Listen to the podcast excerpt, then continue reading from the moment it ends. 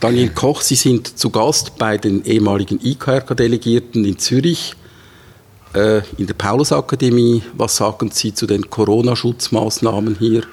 Ja, die sind ganz gut. Also wie überall jetzt in der Schweiz äh, ist das eigentlich jetzt gang und gäbe gut eingespielt. Die Maßnahmen werden überall gut umgesetzt.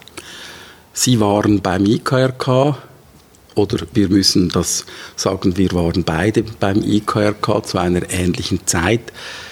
Gibt es für Sie äh, Verbindungen zwischen Ihrer Erfahrung als IKRK-Delegierter, Sie waren ja äh, medizinischer Koordinator, unter anderem in Südamerika, und Ihrer Tätigkeit beim Bundesamt für Gesundheit? Ja, es gibt sicher eine grundlegende Verbindung. Das ist äh, auch beim Internationalen Komitee vom Roten Kreuz, habe ich mich vor allem um öffentliche Gesundheit in Krisengebieten gekümmert, also um die Organisation, um, um die Evaluation. Und das ist natürlich äh, das Gleiche beim Bundesamt für Gesundheit. Da ging es nur eigentlich um die öffentliche Gesundheit. Und mein, meine Abteilung äh, im Speziellen hat sich dann um übertragbare Krankheiten gekümmert. Auch schon beim Roten Kreuz hatten wir Impfkampagnen. Gab es da auch spezifisch jetzt Geschichten oder Dinge, die Sie mitnehmen konnten aus Südamerika beim IKRK zum Bundesamt für Gesundheit?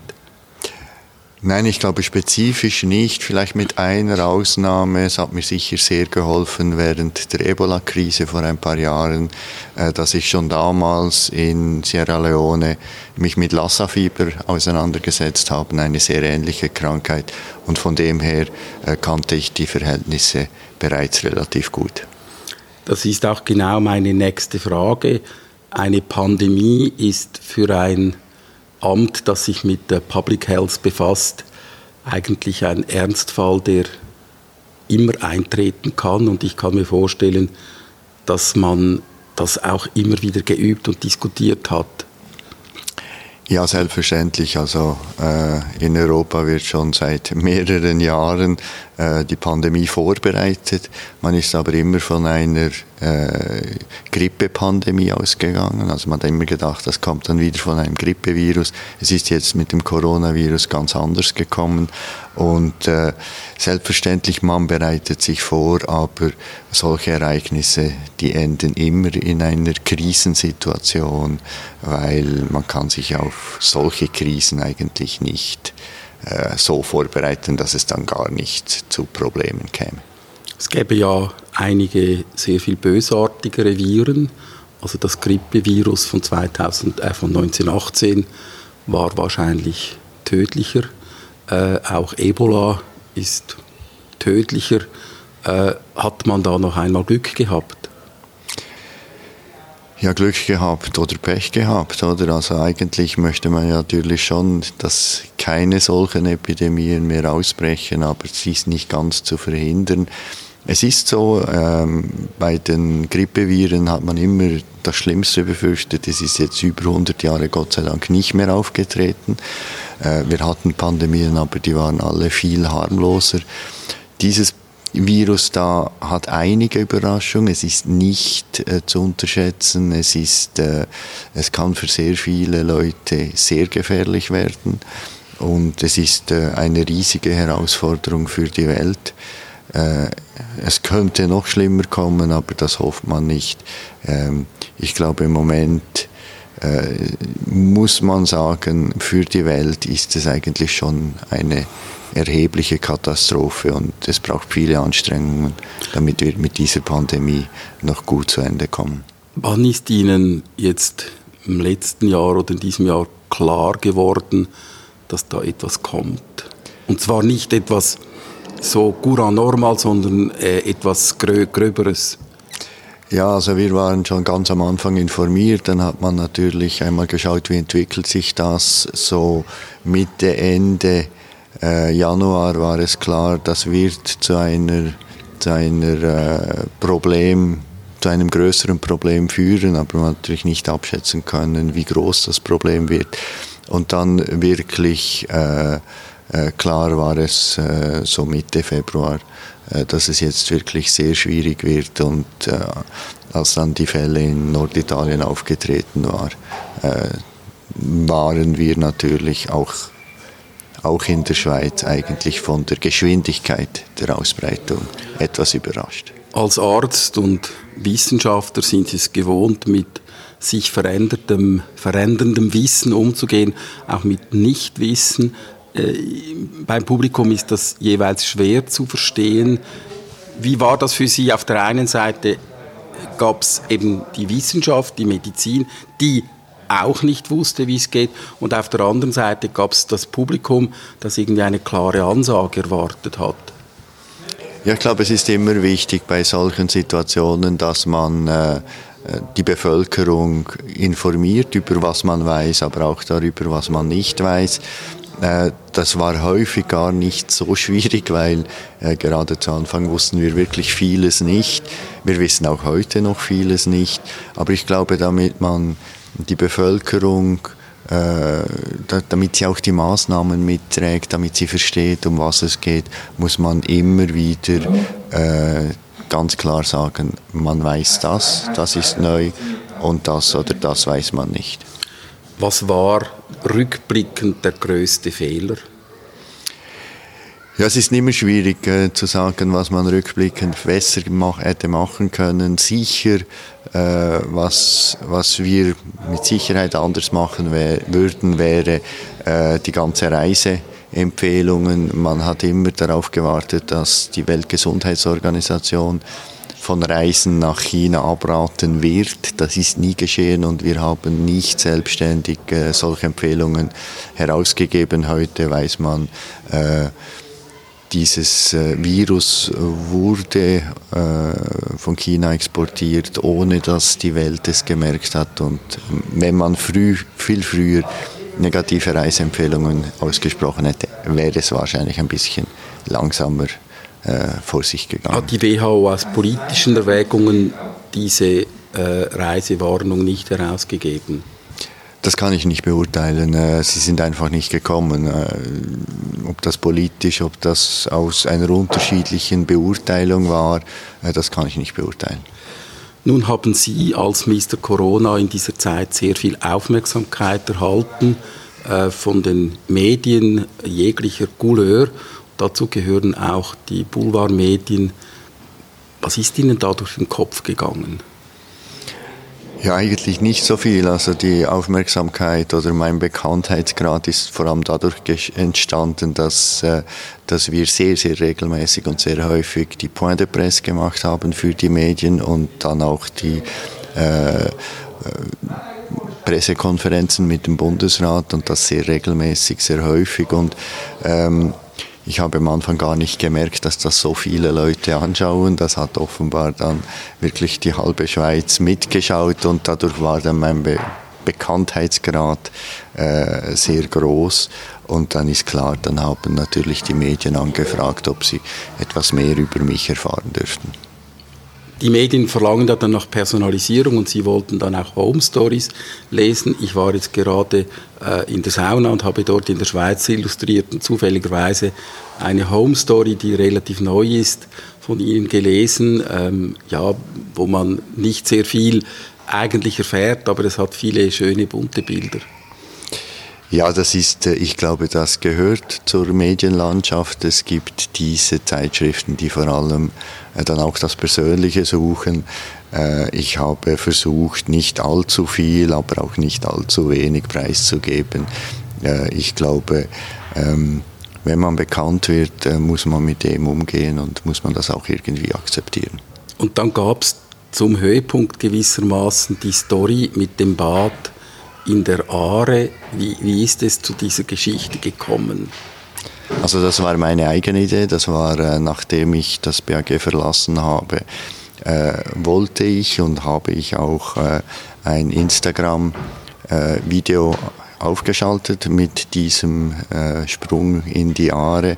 Und es ging vor allem darum, darauf aufmerksam zu machen, dass selbst wenn ich jetzt nicht mehr beim BAG arbeite, die Problematik noch weiter besteht. Und es war vor allem eine Botschaft an die Jugend, äh, weiterhin aufmerksam zu bleiben, weiterhin dran zu bleiben, weil das Problem, das ist wirklich äh, noch nicht endgültig gelöst. Aber es ist schon eine ziemlich schräge Idee, sich äh, mit einem Anzug in die Aare zu stürzen. Da muss man ja auch noch drauf kommen. Ja, so, so schwierig war es nicht, weil mir ja bereits äh, der Ausrutscher, der verbale Ausrutscher in einer äh, Pressekonferenz geschehen ist, wo ich gesagt habe, die Aare ist bebadbar. Äh, das Wort bebadbar ähm, gibt es natürlich nicht, aber äh, es hat mir einfach das Wort gefehlt und dann ist das entstanden. Und äh, aufgrund von dem äh, habe ich dann einfach daran angehängt und äh, äh, es ging aber vor allem um die, um die Botschaft, äh, auch an die Jugend, vor allem an die Jugend und das da Instagram. Ähm, das Problem ist noch nicht gelöst. Ist aber auch ein bisschen Selbstironie dabei, das ist ja durchaus sympathisch, dass man auch über sich selber ich, etwas lachen kann. Ich nehme mich selber nicht sehr ernst. Jetzt sind Sie eben pensioniert, aber was man so liest, ist, dass Sie sehr beschäftigt sind und eigentlich Ihre Expertise weiterhin mit ihrer Expertise weiterhin arbeiten? Ja, ich glaube, es wäre auch für mich, also für mein persönliches Empfinden, eher, eher komisch, wenn ich jetzt sagen würde, okay, ihr könnt mich schon fragen, aber ich sage nichts mehr. Ich, ich habe ein gewisses Fachwissen, ich habe eine gewisse Erfahrung in diesem Gebiet und wo ich angefragt werde, äh, da stelle ich mein Wissen gerne auch weiterhin zur Verfügung und äh, versuche auch dort zu helfen weil die Anfragen, die sind wirklich im Moment äh, sehr, sehr häufig. Gibt es da keinen Loyalitätskonflikt als ein enger Mitarbeiter, äh, auch von Bundesrat Berse? Nein, ich glaube nicht, weil äh, ich beurteile ja nicht die Arbeit vom Bundesrat, auch nicht die vom Bundesamt für Gesundheit. Ich gebe meine äh, Ansicht zur, zur jetzigen Situation äh, Preis und sage, wie ich die Situation einschätze und wo ich Handlungsbedarf sehe. Das äh, ist aber in keiner Art und Weise irgendeine Beurteilung äh, der, der Arbeit der Offiziellen. Ich möchte jetzt zum Schluss noch einmal auf die Diskussionen zurückkommen. In Winterthur wurde letzte Woche ein Laden geschlossen der ganz bewusst eben die Maskenpflicht nicht eingehalten hat. Was geht Ihnen durch den Kopf, wenn Sie solche Geschichten lesen? Also ich habe die Geschichte nicht gelesen, aber äh, es ist klar, es gibt äh, die Geschichte dauert schon sehr lange und für sehr viele Leute ist es, ist es schwierig und das löst natürlich auch äh, Gegenbewegungen aus, es löst auch äh, Unzufriedenheit aus. Und die äußert sich dann in der einen oder anderen Form. Ich glaube, äh, man, muss, man muss dranbleiben, man muss die Leute weiterhin aufklären, man muss ihnen sagen, wo stehen wir, äh, was könnte noch auf uns zukommen, weil was wirklich kommen wird, wissen wir nicht. Das ist äh, nicht vorhersehbar, aber wir können die Risiken abschätzen und äh, ich glaube, da geht es wirklich darum, weiterhin äh, regelmäßig und gut zu informieren. Und man muss auch mit gewissen, äh, ja, gewisse, gewisse Ablehnung muss man auch akzeptieren können. Eine freie Gesellschaft wie die Schweiz muss etwas ertragen. Wenn man solche Szenarien äh, durchgespielt hat, meines Wissens, macht man das äh, beim Bund in, zur Krisenbewältigung, dass man eben Krisensituationen durchspielt, um das zu üben. Hat man da auch mitgeübt, äh, dass es komplett irrationale Kräfte gibt, die plötzlich äh, Dinge erzählen, die doch einigermaßen merkwürdig tönen für die meisten Leute. Haben Sie das erwartet? Hat man das, haben Sie gedacht, dass denn das einmal auch noch so eine Seite gibt? Ja, das ist immer zu erwarten und bei jedem größeren Problem entstehen am Rande dann auch Meinungen, die nicht unbedingt äh, von, von den meisten Leuten nachvollzieh, äh, nachvollziehbar sind. Ähm, ich glaube ja, das, das weiß man, das gehört zu, zur Krisenbewältigung, das gehört zur Schwierigkeit, mit Krisen umzugehen. Ähm, man kann das auch zum Teil nicht lösen. Äh, zum Teil geht es einfach darauf auch, dass eine freiheitliche Gesellschaft die Stärke hat, solche Sachen einfach auch auszuhalten oder äh, ja, zu akzeptieren und zur Kenntnis zu nehmen. Wir sind eigentlich fast fertig jetzt mit unserem Gespräch. Meine aller, allerletzte Frage, wann ist der Spuk fertig? Das ist, glaube ich, das, was wirklich alle wissen wollen. Ja, das ist eben immer die Frage, wie, wie wird das weitergehen und wann ist es dann wirklich fertig. Ähm, ich bin kein Prophet, also von dem her sehr schwierig, da wirklich verlässliche Angaben zu machen. Man kann es auch nicht modellieren, für das haben wir viel zu wenig Grundlagen, viel zu wenig Daten. Aber so aus der Erfahrung kann man sagen, äh, gehen so Gesundheitskrisen mit übertragbaren Krankheiten nicht ewig lange. Also das heißt, äh, die Menschheit hat immer gelernt, mit solchen Phänomenen, solchen Krankheiten dann umzugehen, auf die eine oder andere Art. Heute haben wir auch sehr viel mehr technische Hilfsmittel, die uns helfen werden. Deshalb gehe ich davon aus, dass jetzt der Herbst-Winter für die nördliche Hemisphäre noch einmal sehr hart wird, sicher schwierig wird äh, nächsten Sommer wird es schon viel besser sein. Wir werden mit Sicherheit auch mehr technische Hilfe, Hilfen haben, vielleicht auch Impfstoffe zur Verfügung. Und dann der übernächste Winter wird dann schon viel besser be, äh, ja, äh, beherrschbar sein und der Sommer danach, da denke ich, wird es dann nicht mehr das große Thema sein. Also das Licht am Ende des Tunnels. Daniel Koch, herzlichen Dank für das Gespräch. Bitte, gern geschehen. The